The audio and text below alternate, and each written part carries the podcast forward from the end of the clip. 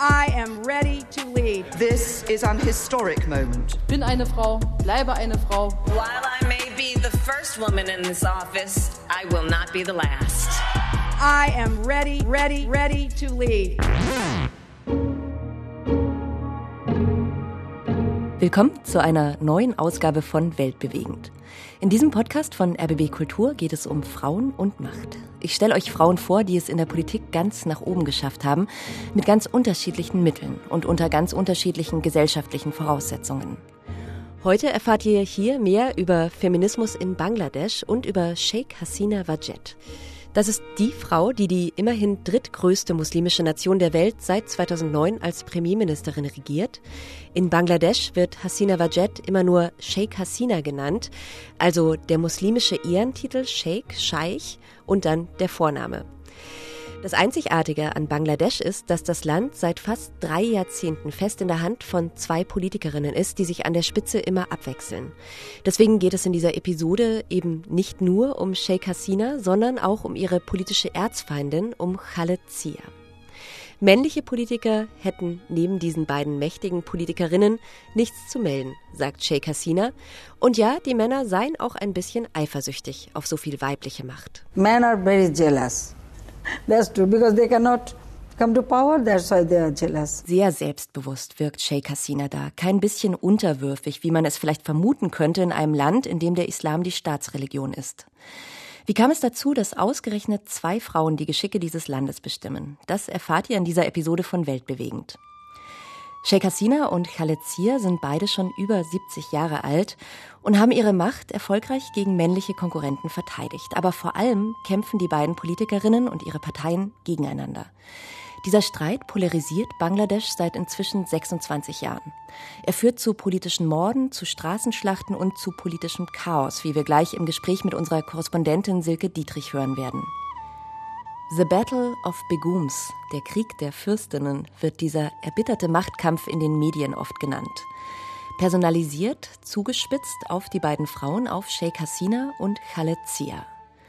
Mich hat diese Konstellation von zwei Frauen, die offen um Macht kämpfen, und das ausgerechnet in einem muslimischen Land, total fasziniert.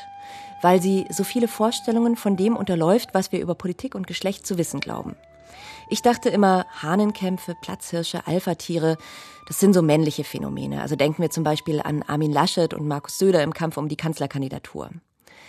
Wie passen Konkurrenz oder auch Aggression zu weiblicher Führung? Das habe ich mich gefragt. Und ich habe dabei herausgefunden, dass auch Gefühle in unserer Gesellschaft ein Geschlecht haben. Wut zum Beispiel gilt als etwas, das sich vor allem Männer erlauben können. Mädchen werden zu stiller Eleganz erzogen, nicht zu Durchsetzungsfähigkeit, sagt die Autorin Siani Sophia Höder, mit der ich mich später in dieser Episode von Weltbewegend unterhalte. Wut, Rache, Feindschaft. Das sind Gefühle, die auch die Politik in Bangladesch prägen. Und dass das so ist, das liegt bestimmt nicht nur an den beiden Frauen an der Spitze, an Sheikh Hasina und Khaled Zia, sondern das liegt auch an der Vergangenheit von Bangladesch. Das heutige Bangladesch, übersetzt heißt das das Land der Bengalen, war ursprünglich ein Teil der Kolonie Britisch-Indien. 1947 wurde die Kolonie dann von den Engländern geteilt in zwei künstliche unabhängige Staatengebilde, einmal das hinduistische Indien und dann das muslimische Pakistan. Das sah auf dem Papier wahrscheinlich nach einer sauberen Lösung aus, aber in Realität war das politischer Sprengstoff.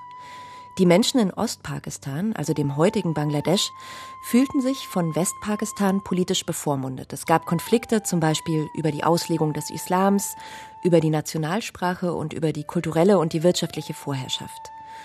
Aus diesen Konflikten entstand dann eine bengalische Unabhängigkeitsbewegung, die eine Abspaltung von Westpakistan erzwingen wollte. Und hier kommt die Politikerin ins Spiel, um die es heute geht, Sheikh Hasina bzw. ihr Vater, Sheikh Mujibur Rahman. Der erklärte 1971 die Unabhängigkeit von Bangladesch. Er ist also so etwas wie der Vater der Nation. Und bei diesem Kampf nahm er auch ganz bewusst Gewalt und Tote in Kauf. Er hat einmal gesagt, da wir schon so viel Blut vergossen haben, werden wir noch mehr Blut vergießen. Ein ziemlich gewaltsames Zitat von Sheikh Hasinas Vater, der ist ihr großes Vorbild. Mich hat vieles an der politischen Biografie von Sheikh Hasina an eine andere Politikerin erinnert, die wir hier in Weltbewegend schon vorgestellt haben, und zwar an Aung San Suu Kyi. Das war die Episode 5. Auch sie hat das politische Erbe ihres Vaters angetreten und ist so als Frau an die Macht gekommen.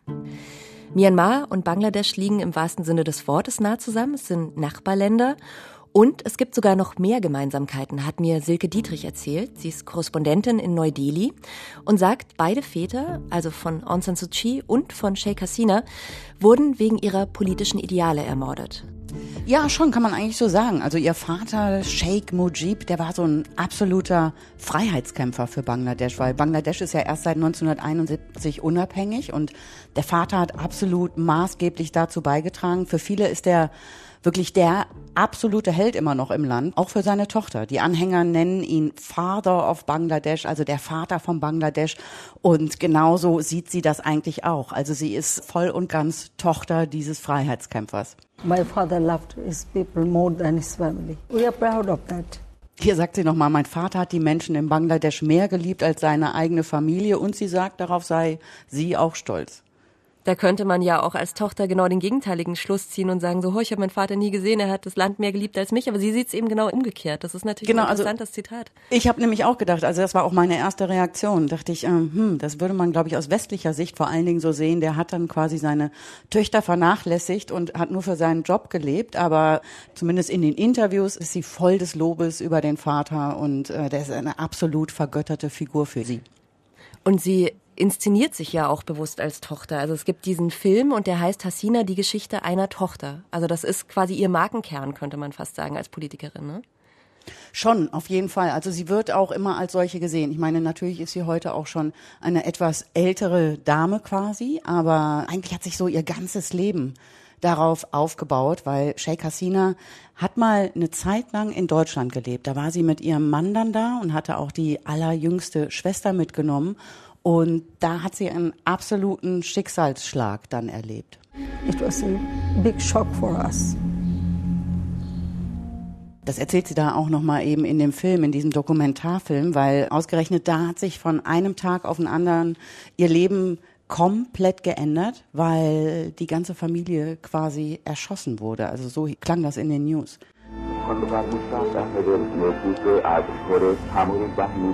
Also das war wirklich schrecklich. Das war am 15. August 1975. Sie hat eben diese Nachricht in Deutschland bekommen und es war ein Massaker auf ihre komplette Familie. Also ihr Vater, ihre Mutter, ihre drei Brüder, alle tot. Insgesamt 17 Familienmitglieder und ja, ermordet von Männern der Armee. Es gab äh, einen Militärputsch in Bangladesch und sie meinte, sie hatte das Gefühl, äh, sie war auf einmal komplett alleine auf der Welt. My feeling was that then nobody is there. Everybody is assassinated. Und ich glaube, das ist einfach so ein Lebensereignis dann für sie nochmal gewesen, um dann zu sagen, sie will quasi das, was ihr Vater nicht vollbringen konnte, mehr dann ihr Leben lang versuchen zu erfüllen. Und kann man sich vorstellen natürlich auch, dass das ein Trauma ist, weil äh, wenn sie nicht in Deutschland gewesen wäre mit ihrer Schwester, zusammen mit ihrem Mann, der ja da als Atomphysiker gearbeitet hat und zufällig so ein Auslandsjahr gemacht hat, die wäre ja auch ermordet worden, wenn sie nicht in Deutschland gewesen wäre, zufällig. Auf jeden Fall. Und äh, ihre jüngere Schwester auch. Also das sagen schon auch alle Experten, die das irgendwie beobachtet haben, dass es schon darum ging, eigentlich die ganze Familie, ja im wahrsten Sinne des Wortes, dann sozusagen auszurotten. In dem Fall hatten sie natürlich drei männliche Familienmitglieder, also ihre drei Brüder, dann noch mit erschossen. Vielleicht war da noch die Hoffnung, dass dann die beiden Schwestern oder die beiden Töchter dann ja viel mehr sozusagen nicht in die Fußstapfen treten würden, aber das haben sie ja dann doch gemacht. Aber nur die eine, ist ganz interessant, die sind unterschiedliche nur Wege gegangen. Genau, die jüngere mhm. ist in England geblieben und die ältere hat offensichtlich diese Verantwortung gefühlt und ist dann, also nach gar nicht so langer Zeit, ich habe mich gewundert, nach, ich glaube, so fünf, sechs Jahren ist sie dann doch wieder zurückgekehrt in ihre Heimat. Genau, sie durfte erst nicht, weil äh, dann eben das Militär da regiert hat. Sie wäre eigentlich, glaube ich, am liebsten sofort zurückgegangen. Ich glaube, der Unterschied ist auch nochmal, dass die beiden Schwestern zehn Jahre auseinander sind.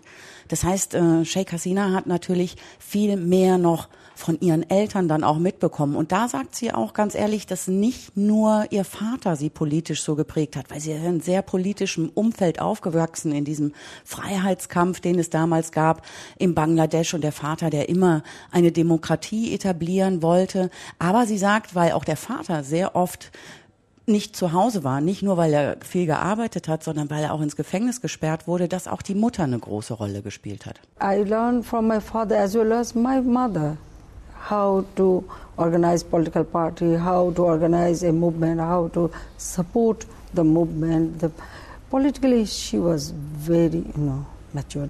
Also sie sagt im Prinzip, ne, es ist gab nichts außer Politik bei denen zu Hause, sowohl die Mutter als auch der Vater. Sie habe gelernt, wie man eine Partei oder eine Bewegung organisiert und Politik war eben immer ein großes Thema und so ist sie dann groß geworden.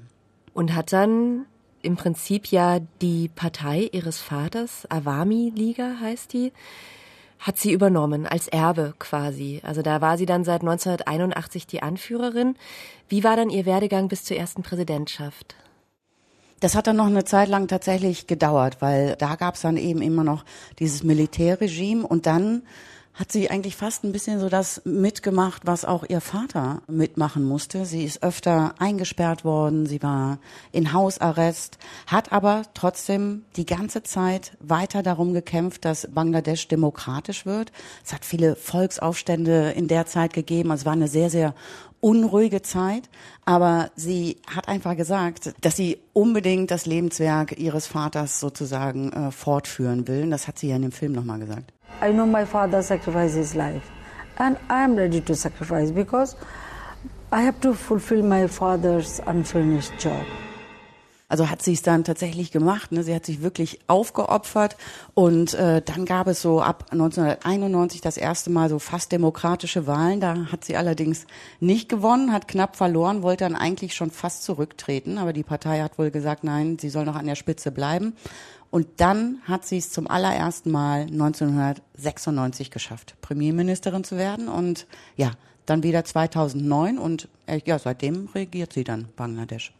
Genau, die sitzt jetzt inzwischen fest im Sattel. Mhm. Würdest du denn sagen, dass sie sich über die Zeit emanzipiert hat und so ein Stück weit auch aus den Fußstapfen ihres Vaters hinausgetreten ist, je mehr sie halt eben auch eigenständig in der Politik bekannt wurde und ihr Programm da machen konnte? Jein glaube ich. Also ich glaube, das ist gar nicht ihre Idee. Das ist so ein bisschen westlicher Gedanke vielleicht auch wieder. Für sie ist es, glaube ich, kein Makel zu sagen, ich bin die Tochter von, sondern äh, sie trägt das eher mit Stolz voran und will ja eben eigentlich dieses Lebenswerk, was er sich vorgestellt hatte, sozusagen dann vollbringen. Mir war Bangladesch vor dieser Folge von Weltbewegen vor allem ein Begriff wegen der vielen Textilfabriken. Ich habe oft mal gelesen über Billigmode made in Bangladesch und die unmenschlichen Arbeitsbedingungen, die die Herstellung so billig machen. Dafür gab es viel Aufmerksamkeit, zum Beispiel nach dem Brand in der Textilfabrik von Rana Plaza. Was Bangladesch aber auch prägt, ist die Landwirtschaft und die Fischerei. Das Land liegt im Golf von Bengalen. Es ist von drei großen Flüssen durchzogen, unter anderem vom Ganges. Es gibt dort also viel fruchtbares Schwemmland, aber das Land ist auch anfällig für Hochwasser, oft mit katastrophalen Folgen für die Bevölkerung. Weil viele Bengalen gerade auf dem Land nicht lesen können, haben die Parteien dort leicht erkennbare Symbole. Sie heißen also nicht CDU oder SPD wie bei uns, sondern sie heißen Boot und Reisbündel, Symbole für Landwirtschaft und Fischerei. Wobei das Reisbündel für die nationale BNP steht, also für Khaled und das Boot für die Awami League von Sheikh Hasina. Das klingt jetzt von außen fast ein bisschen putzig, aber das ist es überhaupt nicht. Boot und Reisbündel stehen für zwei politische Fronten, die in erbitterter Feindschaft zueinander stehen. Bei den Wahlen kommt es in Bangladesch regelmäßig zu blutigen Ausschreitungen. Die Wahllokale müssen streng überwacht werden.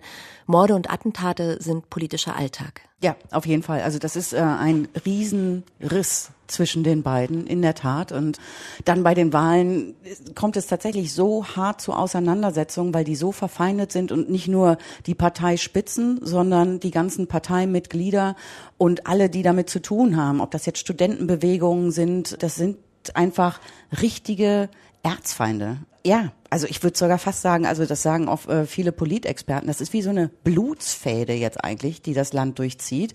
Die werfen sich ständig gegenseitig Wahlfälschung vor. Die werfen sich gegenseitig Korruption vor. Die bringen sich gegenseitig ins Gefängnis. Und wenn die eine Partei an der Macht ist, sozusagen, dann gibt's auch nie eine richtige Opposition. Also entweder nehmen die dann gar nicht an den Wahlen teil oder die sitzen dann nicht im Parlament, weil die sich gegenseitig so wenig ausstehen können für diese Blutsfehde stehen ja dann auch ganz oben, also der Riss beginnt ja mhm. ganz oben und da stehen zwei Frauen an der Spitze von diesen beiden Fronten, also interessanterweise zwei Frauen, mhm. die sich da um die Macht rangeln und das ist eben Sheikh Hasina, über die wir sprechen in dieser Episode und mhm. dann Khaled Zia. Man liest da auch oft von dem Krieg der Begums in dem Zusammenhang. Was ist das denn? Ja, die Begums sind das.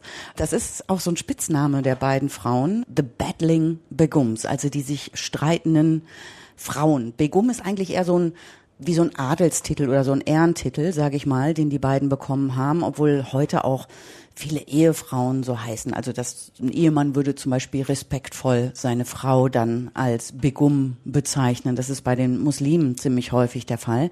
Aber ja, diese beiden stehen eigentlich stellvertretend für diesen Riesenstreit, den es gibt. Und Lustigerweise, ehrlich gesagt, also es ist natürlich nicht immer alles lustig, aber es ist so, wenn man sie danach fragt, also zumindest jetzt mal Sheikh Hasina, die so richtig zugeben, wollen die das nicht, dass das irgendwie ein persönlicher Streit ist. We have ideological difference because our party was established to ensure people's right. Every election, each and every election was free and fair. If you go through the history of BNP, during that time, every time there was killing, conspiracy, manipulation, ja, und das ist so, ihr sagt sie eigentlich immer, also wir haben eine unterschiedliche Ideologie und dann sagt sie, meine Partei, die steht für Demokratie, die steht für Freiheit, alle unsere Wahlen sind immer fair abgelaufen, im Gegensatz zu äh, Khaled Zias Partei, da sei es immer gewalttätig zugegangen und die hätten die Wahlen manipuliert. Ich habe jetzt keinen Ton von Khaled Zia, weil ich würde wetten, die würde das genauso umgekehrt sein. Also interessant, weil es wird ja in den Medien auch, was ich so gelesen habe, wird es ja doch immer sehr stark als eine persönliche Fehde zwischen den beiden dargestellt. Aber die beiden bemühen sich, das als wirklich eine politisch-inhaltliche Auseinandersetzung darzustellen, ja? Ja, es ist wirklich, also egal, wann man Sheikh Hasina fragt, sie sagt immer wieder das Gleiche, so wie hier. It is absolutely ideological. Of course it is ideological. Also immer so, of course, of course, of course, natürlich. Es hat nur diesen äh, ideologisch bedingten Hintergrund. Und dann erzählt sie zusätzlich noch, dass sie angeblich auch miteinander reden würden, wenn sie sich jetzt auf irgendwelchen Veranstaltungen sehen würden und so, dann sagt sie, ach, da tauschen wir auch durchaus Freundlichkeiten aus. In many occasions, social occasion, we met, we exchanged pleasantry. So that is not the point. Das sei angeblich nicht der Punkt. Aber ja, es ist schwierig, sie darauf festzunageln, weil das würde sie ehrlich gesagt nie so zugeben. Interessanterweise haben ja diese Frauen, die möglicherweise nicht persönlich, sondern nur politisch verfeindet sind, die haben ja viel gemeinsam. Also die hm. haben beide zum Beispiel Angehörige durch politische Morde verloren. Die sind auch ungefähr gleich alt, hm. beide aus der politischen Elite. Da würde man ja meinen, die haben eigentlich viel gemeinsam. Und dabei haben sie diese Fehde. Wie kommt das denn? Also da gibt es, glaube ich, verschiedene Erklärungsmuster. Zum Beispiel war der Vater von Khaled Zia Offizier bei der Armee. Und da könnte man natürlich mutmaßen, hat der vielleicht von dem Putsch damals gewusst? Hat der irgendwie vielleicht sogar seine Hände mit im Spiel gehabt bei der Ermordung von Hasinas Vater? Dann hat nämlich Khaled Zias Vater noch die Macht übernommen nach der Ermordung dann könnte man noch mutmaßen, vielleicht, dass Sheikh Hasina auch einfach tot beleidigt war, weil als es dann endlich das erste Mal demokratische Wahlen gegeben hat, hat Sheikh Hasina verloren. Da musste sie eben sozusagen das Amt an Khaled Zia als Premierministerin abtreten und Offiziell würde sie auch noch sagen, dass Khaled Zia ein bisschen näher an islamistischen Gruppen dran ist und Sheikh Hasina würde sich selber, glaube ich, immer als die äh, lupenreine Demokratin darstellen, aber das sagt sie nur selbst. Ja, es ist von außen ist das sehr faszinierend, finde ich, dieses zwei Parteien, zwei Frauen System, also fast mhm. wie so eine griechische Tragödie oder sowas, ne? weil es ja auch schon mhm. über Generationen geht. Äh, Fakt ist aber ja, dass natürlich die Demokratie und das ganze Land darunter leidet, also nicht nur wegen den gewaltsamen Ausschreitungen bei den Wahlen. Und es wurden ja schon Lösungen auch versucht. Also es gab Übergangsregierungen und die Lösung, die da immer propagiert wurde, war minus zwei, also beide weg letztendlich. Ne? ja, aber die Übergangsregierungen, genau wie sie heißen, die waren halt wahnsinnig kurz. Danach ist dann doch entweder die eine oder die andere wieder an die Macht gekommen. Sheikh Hasina hat ja jetzt seit 2009 definitiv die Nase vorn, sage ich mal, um das Land neu aufzustellen, glaube ich in der Tat wäre das eine Lösung, weil also das sagen wahnsinnig viele Politexperten. Solange die beiden sozusagen dann noch an der Macht sind, werden die das nicht auflösen können, dass es eben diese harten Unterschiede gibt zwischen den Parteien, diese wahnsinnigen Auseinandersetzungen, die bis zu Morden führen. Und beide haben ja ehrlich gesagt auch schon ganz schön viele Anschlagsversuche hinter sich. Also auf Sheikh Hasina sagt man zum Beispiel, die soll 20 Mordversuche überlebt haben. Also es ist schon sehr an die beiden Frauen gebunden, dass ich sage mal jetzt in Anführungsstrichen, demokratische System von Bangladesch. Eine stabile Demokratie nach westlichem Vorbild ist Bangladesch also ganz sicher nicht, wie wir gerade gehört haben.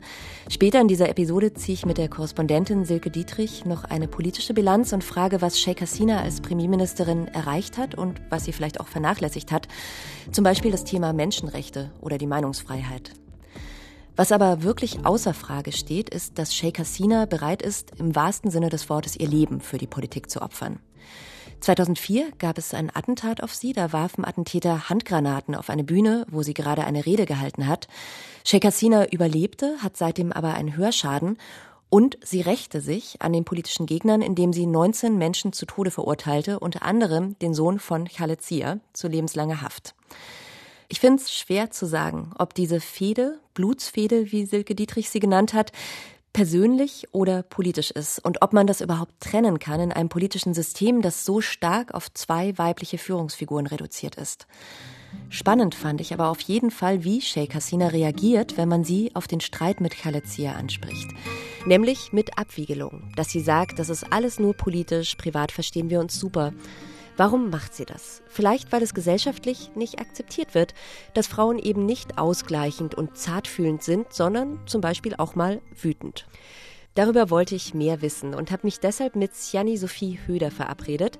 Sie hat das Rosa Mag gegründet. Das ist ein Online-Magazin für schwarze Frauen bzw. für Flinters. Das ist die Abkürzung für Frauen, Lesben, Nicht-Binäre, Intersexuelle und Agender. Und sie hat ein Buch über weibliche Wut geschrieben, das im September erscheint. Es heißt Wut und Böse. Und es ist eine Einladung, wütend zu sein. Denn Wut muss nicht unbedingt so eskalieren wie die politischen Konflikte in Bangladesch. Sie kann auch mächtig machen. Wut an sich ist erstmal der Moment, wo ich realisiere, ah, hier gibt es eine Grenzüberschreitung und das geht nicht in Resonanz mit mir wie ich dann handle, ob ich jetzt aggressiv bin und andere Dinge tue, das ist natürlich was anderes. Also Wut ist erstmal die Reaktion und die Wirkung und die Tat ist was ganz anderes. Also Wut ist mehr wie so ein Alarmzeichen mit so, uh, da stimmt was nicht, eine Grenze von mir würde übertreten und wie ich dann darauf reagiere, dass diese Grenze übertreten wurde, ist dann doch sehr individuell. Schon individuell, aber natürlich sehr stark beeinflusst davon, wer darf überhaupt seine Wut äußern und rauslassen? Also wie viel Raum kriege ich, um meine Wut zu äußern?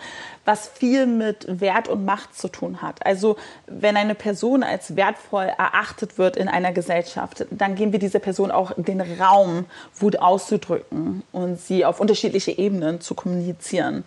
Wenn ich nicht so viel Respekt und Wert habe in der Gesellschaft, dann darf ich natürlich nicht wütend sein. Dann soll ich dankbar sein, dass ich überhaupt Teil dieser Gesellschaft bin und habe gar nichts zu melden.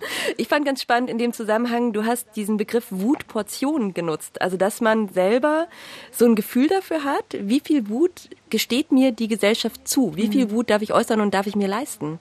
Also, wütend sind wenn wir jetzt einfach nur die Kategorie Mann und Frau, sehr heteronormativ, aber wenn wir diese beiden Binaritäten uns anschauen, dann empfinden Männer und Frauen gleichermaßen viel Wut. Sie sind genauso häufig wütend. Wie ich sie letztlich ausdrücke und ob ich sie überhaupt verbalisieren darf im öffentlichen Raum oder alleine für mich, das hat natürlich sehr viel mit der Gesellschaft und der Struktur zu tun. Ja, ist interessant, weil ja die beiden, also der Krieg der Begums haben wir ja eben gehört, sind zwei Frauen, die sich da bekämpfen und die aber nach außen sehr darum bemüht sind, immer zu sagen, wir verstehen uns so gut, das sind ganz sachliche politische Auseinandersetzungen, also das eben nicht als wütend erscheinen zu lassen letztendlich, weil ihnen das wahrscheinlich als Frauen nicht zugestanden wird. Dass Frauen als beispielsweise emotional abgetan werden, war auch lange eine Argumentation, warum Frauen nicht wählen durften oder warum Frauen bestimmte politische Ämter oder Machtpositionen einnehmen konnten. Das heißt, historisch betrachtet war es häufig so, dass Frauen natürlich wütend waren, aber sich selber nicht als wütend bezeichnet haben, weil sie wollten ja nicht quasi in die Argumentation hineinspielen. Heißt aber nicht, dass sie nicht trotzdem wütend waren. Aber eben sich selbst nicht so bezeichnen wollten und möglicherweise auch nicht so bezeichnet wurden. Also es gibt ja diesen stehenden Begriff im Film und in der Literatur Angry Young Man. Und das mhm. ist so positiv konnotiert, ne? Gerechter Zorn, mhm. Rebellentum. Und dann die Angry Young Women gibt's eigentlich nicht. Die sind dann eher ja, verbittert, zickig, anstrengend. Da werden dann ganz andere Zuschreibungen gemacht, auch oft. Ne? Genau, und anhand dessen sehen wir schon, dass Wut an sich als Emotion eigentlich eine total neutrale Emotion ist. Aber aufgrund unserer Geschlechtszuschreibung und Geschlechtskategorisierung ist Wut nicht mehr neutral. Also Wut wird gegendert und die Wut von einer Frau wird ganz anders bewertet als die von einem Mann. Es wird viel, viel schneller mit Wörtern gearbeitet wie ist zu emotional, zu hysterisch, zu irrational. Und natürlich sind diese Kategorisierungen um diese Emotionen herum ein gutes Instrument, um die Wut von Frauen zu dämonisieren und einzudämmen. Und das ist natürlich schon ein Instrument zum Machterhalt, damit es keinen Wandel gibt, damit es keine Veränderung gibt. Sjani, wir haben jetzt gerade schon gesagt, Wut ist gegendert, aber es gibt mhm. ja auch noch einen Aspekt von, dass eben Women of Color noch mal eine kleinere Wutportion haben oder da auch noch mal anders bewertet werden. Obwohl sie natürlich viel mehr Grund hätten, noch wütend zu sein. Ne? Also es gibt die Angry Black Woman, die einen kolonialistischen Hintergrund hat und die dazu diente, zu legitimieren, dass rabiater mit schwarzen Frauen umgegangen werden kann, dass schwarze Frauen anders behandelt werden können. Und dieses Bild hat sich in der Popkultur reproduziert und in dem Moment beispielsweise, wo wir amerikanische Sitcoms und Filme und Serien und so weiter sehen, haben wir sie auch mit importiert. Und die Angry Black Woman ist im Prinzip dieses Bild dieser nörgelnden, lauten, immer wütenden, grundlos wütenden Frau. Und das Bild dieser Angry Black Woman ist natürlich faszinierend in der Hinsicht, dass es einer Gruppe, die sehr unterschiedlich ist und sehr heterogen ist, eine Wutdimension aufstülpt und gleichzeitig dafür sorgt, dass wenn sie in der Realität wütend sind, man das abtut und sagt, ach, das sind einfach wütende schwarze Frauen. Und dadurch gleichzeitig ihnen nicht den Raum gibt, Veränderungen in Form oder mit Hilfe von Wut hervorzurufen. Als ich nach Beispielen gesucht habe für Angry Black Women, sind mir erstmal keine eingefallen, aber dann habe ich gezielter danach gesucht und dann waren sie plötzlich überall. Zum Beispiel in Grey's Anatomy. Das ist eine Serie, die habe ich lange gerne geguckt. Und da gibt es Miranda Bailey, die ist Chefärztin in der Chirurgie und die rastet regelmäßig total aus und dann wirft sie zum Beispiel mit Patientenakten um sich. Und auch Michelle Obama wurde schon mal als Angry Black Woman beschimpft und hat sich dann vehement dagegen gewehrt. Siani Sophia Höder hat sich auch nicht zu ihrer eigenen Wut bekannt, weil sie nicht dieses Klischee der Angry Black Woman erfüllen wollte.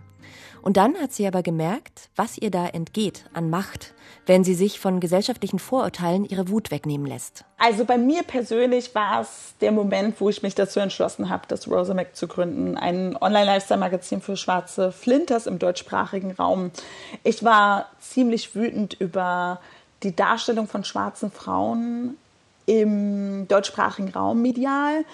Häufig fanden sie nicht statt, dann meistens in stereotypisierten und klischeehaften Darstellungen. Und das hat mich total wütend gemacht. Und deswegen habe ich meine Wut genutzt und habe darüber gesprochen, dass ich wütend bin und habe meine Wut auch ausgedrückt. Also Wut auszudrücken ist total wichtig, um Gleichgesinnte zu finden und andere Leute zu finden, die sagen, oh Gott, ja, ich bin deswegen auch total wütend. Ne? Damit gemeinsam eine Zusammenkunft entsteht, um Veränderungen hervorzurufen. Und so kam im Prinzip für mich diese Erkenntnis, dass ich persönlich jahrelang gegen meine Wut gearbeitet habe und sehr viel Energie verschwendet habe, um gegen meine Wut zu arbeiten. Und ab dem Moment, wo ich gedacht habe, nein, die sagt mir was und die ist total wichtig und sie ist mein kleiner Kompass und mein Warnsignal. Ab dem Moment, wo ich aufgehört habe, gegen meine Wut effektiv zu arbeiten, hat sie mir super viel Kraft gegeben und dadurch habe ich einfach ein Magazin aus dem Boden gestampft und quasi was gewagt, was ich vielleicht davor nicht getan hätte. Würdest du sagen, dass sich das auch gerade ein Stück weit gesellschaftlich ändert? Also natürlich, wenn dann alle im September dein Buch gelesen haben, dann sowieso. Aber würdest du sagen, generell jetzt im Vergleich zu den ersten Frauenbewegungen, zum Beispiel in Deutschland, wird Wut heute von Frauen stärker gezeigt und stärker artikuliert? Ja, auf jeden Fall. Aber das ist ja wieder so ein bisschen Wut ist auch schon ein Signal dessen, wie es um die Gleichberechtigung in unserer Gesellschaft steht.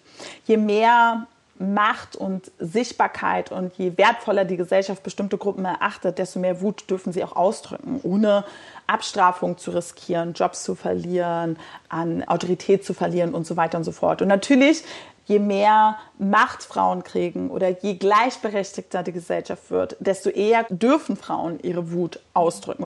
Und natürlich ist dadurch mehr Wut-Sichtbarkeit, aber meiner Meinung nach immer noch nicht genug. es braucht noch viel, viel, viel, viel mehr.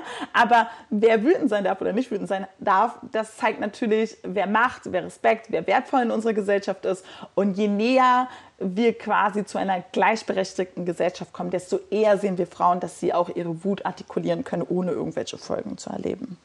Würdest du denn sagen, das hat auch noch mal eine kulturelle Komponente? Wir sind ja jetzt mit dieser Folge auch in Bangladesch unterwegs.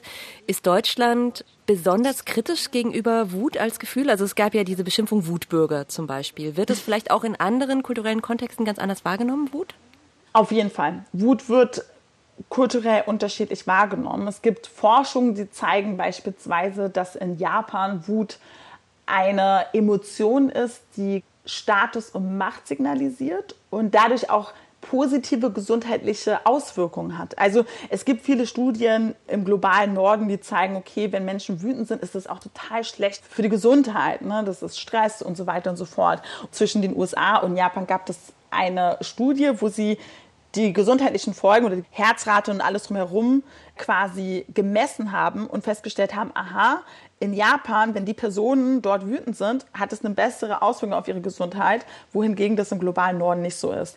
Und die WissenschaftlerInnen waren dann der Meinung, Wut an sich ist nicht schlecht, sondern unsere soziale, kulturelle Erwartung oder Normierung dass Wut wie auch immer ist, ist schlecht. Und das macht dann krank. Also Wut macht an sich nicht krank, sondern unsere Gesellschaft. Sjani Sophia Höder, Gründerin des Rosa Max und Autorin von Wut und Böse. Das Buch erscheint im September im Hansa Verlag.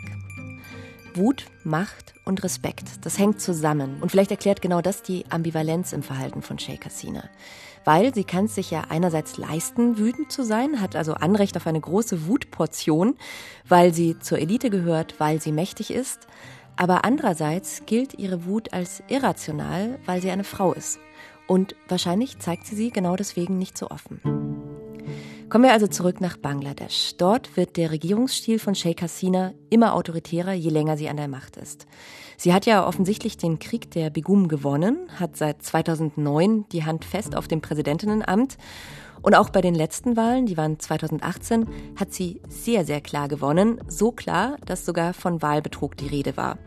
Nicht ganz abwegig, findet unsere Korrespondentin Silke Dietrich die Opposition, die spricht natürlich immer von Wahlbetrug und sagt, dass das nicht mit rechten Dingen zugegangen sei, aber das sagen auch ganz viele Wahlbeobachter, die da vor Ort waren. Also in Wahllokalen zum Beispiel konnte man reingehen, bevor die geöffnet haben, waren die Urnen schon voll. Und dann denkt man, hm, wie sind denn die ganzen Wahlzettel da reingekommen, die dann schon ausgefüllt waren? Und davon gab es einfach sehr viele Berichte. Also das lief auf keinen Fall einfach so reibungslos. Mhm, genau, also das Wahlergebnis war auch so um die 80 Prozent. Das kennt man eigentlich nur aus Diktaturen letztendlich. Richtig. Also es so ein klares ja. Ergebnis gibt. Mhm. Ja. Wie siehst du die Rolle von Sheikh Hasina da? Also ist sie faktisch eigentlich mehr eine Diktatorin als eine irgendwie gewählte Regierungschefin? Das ist schwierig zu sagen. Ich meine, sie hatte natürlich einen relativ geschickten Schachzug, sage ich mal, obwohl das natürlich ein Gericht entschieden hat, weil es sind nicht nur irgendwelche Leute Oppositionelle und Gegner und Gegnerinnen ins Gefängnis gekommen, sondern auch ihre absolute Erzfeindin. Angeblich wegen Korruption. Ich meine, sie ist verurteilt worden und hat dann eben, als es zu den Wahlen kam, im Gefängnis gesessen. Und ich fand es eigentlich ganz interessant. Sheikh Hasina hat dann mal selber auch ein Interview gegeben bei der Deutschen Welle und wie sie das so erklärt hat. When you contest election, what people want to see, who is the leader? They couldn't present any leadership that who will run the country next. Also sie erklärt das eigentlich ganz einfach. Ne? Wenn Leute irgendwie zur Wahl gehen, dann wollen die natürlich auch wissen, wen sie wählen, wer da jetzt Führerin oder Führer ist. Die Opposition konnte keine Führerin bieten und deswegen haben die ganz klar verloren. Womit das aber zusammenhängt, dass sie ja dann im Gefängnis war, ja, das kam ihr natürlich sehr zugute. Hm, also sie hat da Khaleda Zia, über die wir ja auch gerade schon gesprochen haben. Und dadurch, dass dieses ganze System so auf diese beiden Frauen personalisiert ist, war da natürlich nicht so schnell irgendjemand, der für sie übernehmen konnte und der eine politische Identifikationsfigur gewesen wäre in dem Moment, wo sie im Gefängnis war. Genau, also zeitlich passte das für Sheikh Hasina geradezu genial. Würdest du sagen, würdest du ist sagen, sie ist sie trotzdem die bessere von zwei schlechten Alternativen für Bangladesch?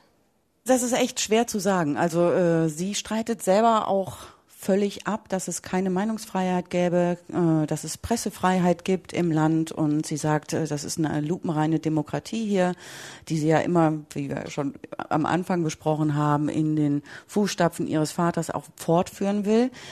Da gibt's bestimmt einiges zu kritteln, aber ehrlich gesagt, finde ich, kann man vielleicht auch einfach mal drauf schauen, was sie einfach so geschafft hat in den letzten Jahren. Die ist ja jetzt schon ziemlich lange an der Macht und sie hat zum Beispiel geschafft, dass die Geburtenrate gesunken ist im Land. Das ist absolut wichtig für Bangladesch, weil Bangladesch ist halb so groß wie Deutschland, hat aber doppelt so große Bevölkerung. Also das war schon mal eine sehr wichtige Sache. Wie viel, viel weniger Leute hungern.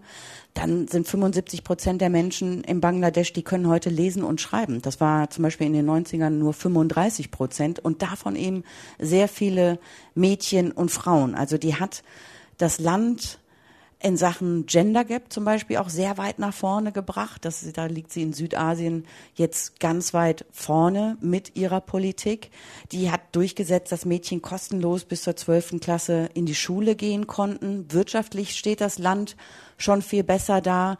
Also man kann auch nicht nur Kritik üben an ihr, würde ich sagen, sondern die hat aus diesem kleinen, sehr, sehr armen Land schon einiges gemacht. Und wir kennen ja Bangladesch mehr über die Textilfirmen. Da gab es ja auch diesen großen Brand in einer Textilfirma. Hm. Und da sind aber ja viele Frauen in Lohn und Brot, was ja erstmal für die eine positive Entwicklung ist, auch wenn das vielleicht nicht so gute Arbeitsbedingungen sind. Ne?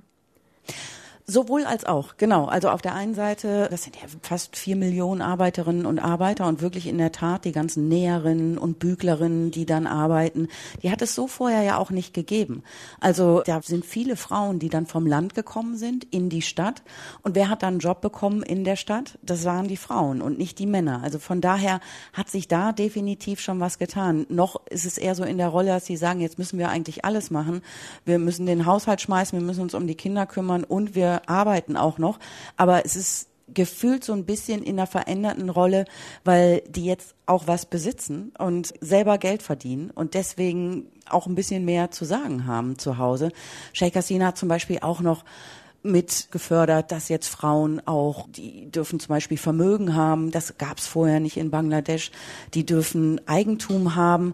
Also das ist alles sehr, sehr langsam, aber es ist schon so, dass es so Step by Step sich definitiv verändert. Und sie hat selber auch gesagt, dass das manchmal gar nicht so einfach ist in so einer etwas konservativeren Gesellschaft. You have to change the mindset. In the past, parents used to think, why I should educate the girl because one day she will get married. But now they think that yes, I should educate my girl. She will be eligible to earn money, and eh, well, then she may get married. So that way we are bringing you know, change in the society mhm. gradually.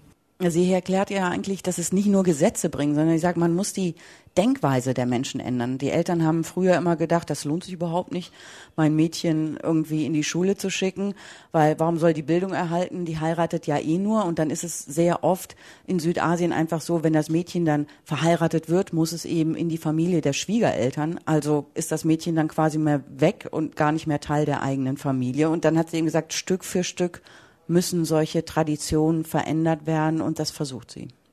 Es ist ja so, dass weltweit einfach Geschlechterrollen aufbrechen, nicht nur im Westen. Aber würdest du sagen, es gibt da schon so einen Frauenfaktor, der damit zusammenhängt, dass eben Bangladesch seit ungefähr drei Jahrzehnten von diesen zwei politischen Frauen so stark geprägt wird? Sind die vielleicht auch Vorbilder für die Frauen in Bangladesch? Ja, einerseits, andererseits nicht, würde ich sagen. Also ich glaube schon, dass die sich sehr dafür für Frauenrechte eingesetzt haben. Auf der anderen Seite kommen diese beiden Frauen natürlich aus sehr, sehr guten Verhältnissen. Also wir haben ja darüber gesprochen, dass die aus diesen Politikerdynastien kommen, aus sehr wohlhabenden Verhältnissen auch. Und dass das natürlich eine Chance war, für die dann überhaupt an die Macht zu kommen. Also es ist in Bangladesch längst nicht so weit, glaube ich, dass jetzt eine Frau, die in einer Textilfabrik einen Job bekommen hat, sich bis ganz nach oben kämpfen kann und dann auch Premierministerin wird. Sie ist in einem muslimischen Land die Anführerin. Mhm. Wie funktioniert das denn in der Inszenierung? Also wird es da einfach so hingenommen, dass es eben eine Frau an der Spitze gibt, weil sie eben die Tochter dieses großen Mannes ist? Oder muss sie sich da auch ein bisschen verstellen oder zurücknehmen, um überhaupt akzeptiert zu werden als Frau? Darf sie sich nicht so machtvoll zeigen, wie sie eigentlich ist vielleicht? Ich glaube, so aus dem westlichen Blick, aus unserem Blick heraus, sieht sie nicht aus wie eine Powerfrau. Also sie gibt sich schon eher, jetzt ist sie ja auch ein bisschen älter, schon über 70, hat immer sehr traditionelle Kleidung an, trägt natürlich auch immer einen Schal über dem Kopf und gibt sich sehr weiblich, aber eher so warm, weiblich, mütterlich, großmütterlich, würde ich sagen. Und das ist eine Rolle, die schon auch geschätzt wird in Bangladesch und dadurch, dass sie schon so lange an der Macht ist, glaube ich, dann auch nicht mehr so hinterfragt wird. Und sie ist ja auch eine sehr starke Frau, die jetzt einiges da durchgesetzt hat. Nicht dadurch, dass sie aufmüpfig ist, dadurch, dass sie wütend ist, sondern äh, sie hat schon eine sehr ruhige Präsenz, wenn sie so auftritt, finde ich. Sheikh Hasina ist ohne Frage eine mächtige Politikerin. Sie regiert die drittgrößte muslimische Nation der Erde und stand 2020 immerhin auf Platz 39 der Forbes-Liste der mächtigsten Frauen der Welt und damit weit vor zum Beispiel der finnischen Ministerpräsidentin Sanna Marin, die wir hier in der letzten Folge vorgestellt haben. Die kommt nur auf Platz 85. Sheikh Hasina ist mächtig, aber sie versteht es auch, ihre Macht richtig zu rahmen, sodass sie im Land akzeptiert wird als Tochter, die den Kampf ihres Vaters fortführt, als Mutter und Großmutter. Genau dieser weibliche Rahmen, den Sheikh Hasina zur Selbstdarstellung nutzt, der fehlt der Politikerin, die ich euch in der nächsten Episode von Weltbewegend vorstellen will. Und genau deswegen eckt sie an und bekommt Hasskommentare im Netz. Es geht um Tsai Ing-wen, die Präsidentin der Republik Taiwan. Sie ist kinderlos, unverheiratet und, was natürlich in Wirklichkeit wesentlich interessanter ist als ihr Privatleben, sie wagt es, dem großen Nachbarn China die Stirn zu bieten. Mehr über Tsai Ing-wen erfahrt ihr in der nächsten Folge von Weltbewegen, dem Podcast über Frauen und Macht von RBB Kultur. Wenn ihr gerade erst eingestiegen seid und gern die früheren Folgen von Weltbewegend nachholen wollt, zum Beispiel über die andere politische Tochter über Aung San Suu Kyi, dann könnt ihr das zum Beispiel in der ARD Audiothek oder wo immer ihr eure Podcasts hört. Dort könnt ihr weltbewegend auch abonnieren. Das würde uns freuen. Producer dieses Podcasts ist Roman Neumann. Ich bin Franziska Walser, bedanke mich fürs Zuhören. Tschüss, bis zum nächsten Mal.